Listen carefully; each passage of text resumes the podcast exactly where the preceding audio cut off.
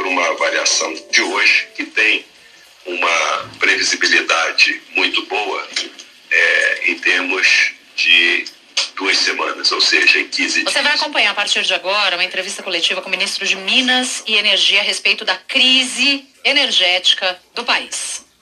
As nossas ações e medidas no que diz respeito à segurança energética e também numa geração ao menor custo possível. Como todos sabem também, o custo da geração de energia tem é, aumentado em face da geração termoelétrica que nós iniciamos já no final de 2020. E também vamos abordar hoje aqui, rapidamente, para vocês, e depois estaremos disponíveis para responder aos questionamentos, os programas que nós lançamos nessa semana. Primeiro foi a portaria do, do Ministério de Minas e Energia, que é a resposta voluntária da demanda para grandes consumidores. É, o decreto que saiu hoje, edição é, é, extraordinária, é, pela parte da manhã, é o decreto para o consumo na, na administração pública federal em todas as suas esferas, um programa que nós reputamos também de muita importância, e o programa que está em vias de, de ser prontificado e pretendemos colocá-lo é, também em, em operação no dia 1 de setembro, que é o Programa de Resposta Voluntária da Demanda dos Consumidores Regulados. Então, esse é o motivo é, principal de nós estarmos reunidos aqui nessa tarde. E eu vou passar a palavra agora ao Operador Nacional do Sistema, o doutor Sioc, que vai fazer a apresentação breve para vocês, para que vocês tenham é, uma noção de como estão os nossos reservatórios e como está sendo conduzido a operação do sistema. Obrigado, doutor Sioc, por favor. Doutor Sioc, se preferir falar ali de pé, talvez seja melhor para ter a visualização do, do, do, da tela aqui.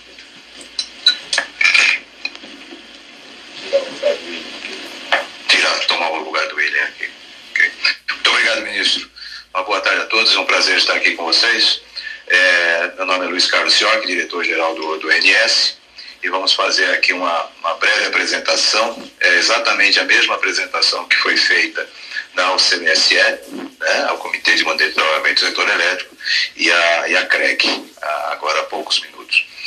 Então, nós temos aí uma avaliação das condições de atendimento do setor elétrico, Sistema Interligado Nacional. Por favor, o próximo slide.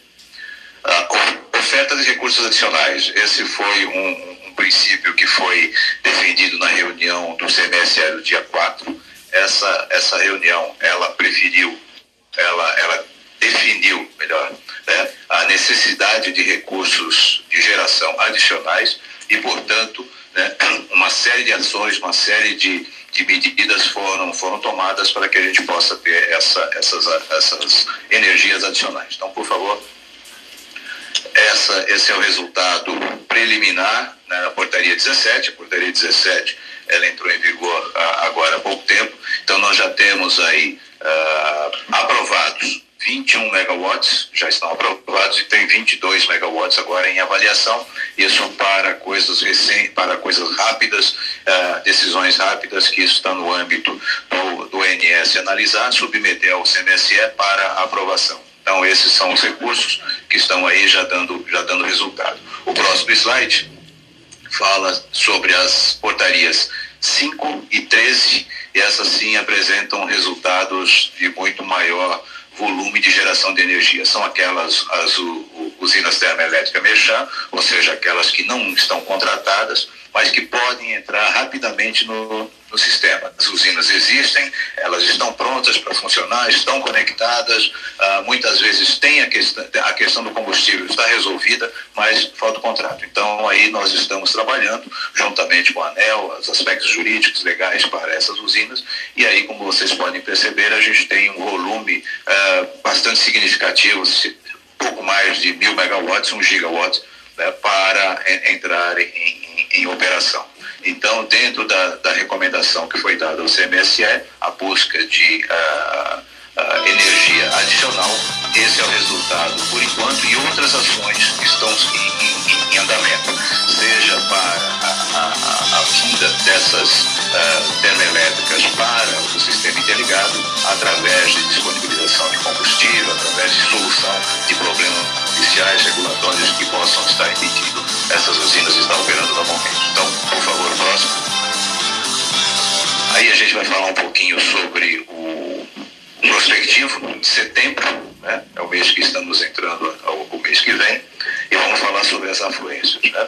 O ministro já falou, e isso a gente tem é, dito em todas as, as oportunidades que temos, estamos atravessando o pior período hidrológico dos últimos 91 anos. Até aí nenhuma, nenhuma grande novidade.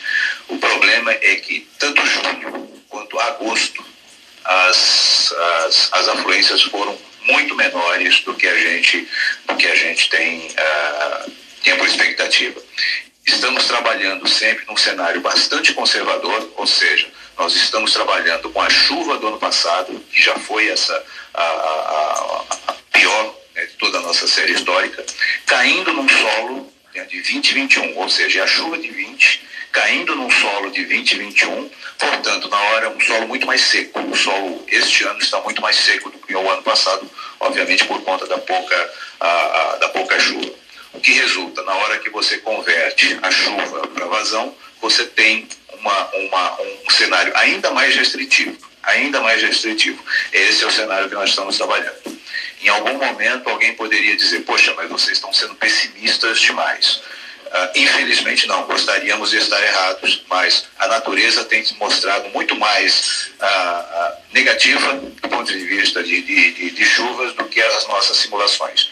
Então, agosto foi um mês muito seco, ele, ele é a única região do Brasil onde poderia ter uma, uma, uma chuva esperada era a região sul. Essa chuva ela, ela não apareceu na intensidade né, que, a gente, que a gente esperava. Então, temos aí uma situação bastante crítica no Sul, e para isso, nós, através do sistema interligado, a gente consegue atender esse sistema via a energia que hoje temos no Nordeste, uma energia acumulada no Nordeste, através dos reservatórios uh, uh, das usinas hidrelétricas, mas também com uma performance espetacular, espetacular, diga-se passagem, das usinas, usinas eólicas. As usinas eólicas no Nordeste batendo recordes atrás de recordes e a solar também já mostrando uma performance bastante boa, batendo recordes também de geração de energia solar.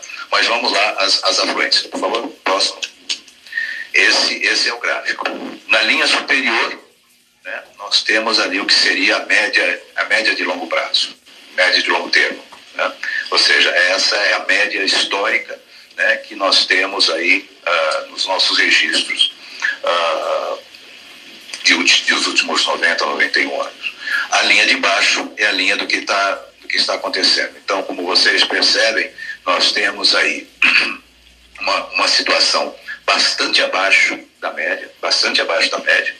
Temos ali em agosto né, um, pequeno, um pequeno soluço, né, no jargão nosso, a gente disse que despiorou um pouco, né? a gente teve uma pequena chuva no, no, no sul, mas ela não foi o suficiente para mudar a, a, série. Portanto, nós temos aí uma previsão que continua com aquelas duas linhas ali, são dois cenários muito próximos um do outro, mostrando que continuamos com uma situação bastante crítica. Né? O ministro Bento ele já uh, anunciou as perspectivas, né? elas, não, elas não são boas, todos os cenários climatológicos elas, eles ap apresentam uma boa previsibilidade, um horizonte de duas semanas, 15 dias, daí para frente a situação é bastante nebulosa. Então, Ou seja, péssimas notícias para os moradores desse país. Crise energética à vista, pelo que diz Luiz Carlos Sioc, diretor nacional do Operador Nacional do Sistema Elétrico, que está ali ao lado do ministro de Minas e Energia, Bento Albuquerque explanando qual é a situação que a gente ouviu até aqui. Faltou chuva e as termoelétricas vão entrar em ação. A gente vai para quatro minutos.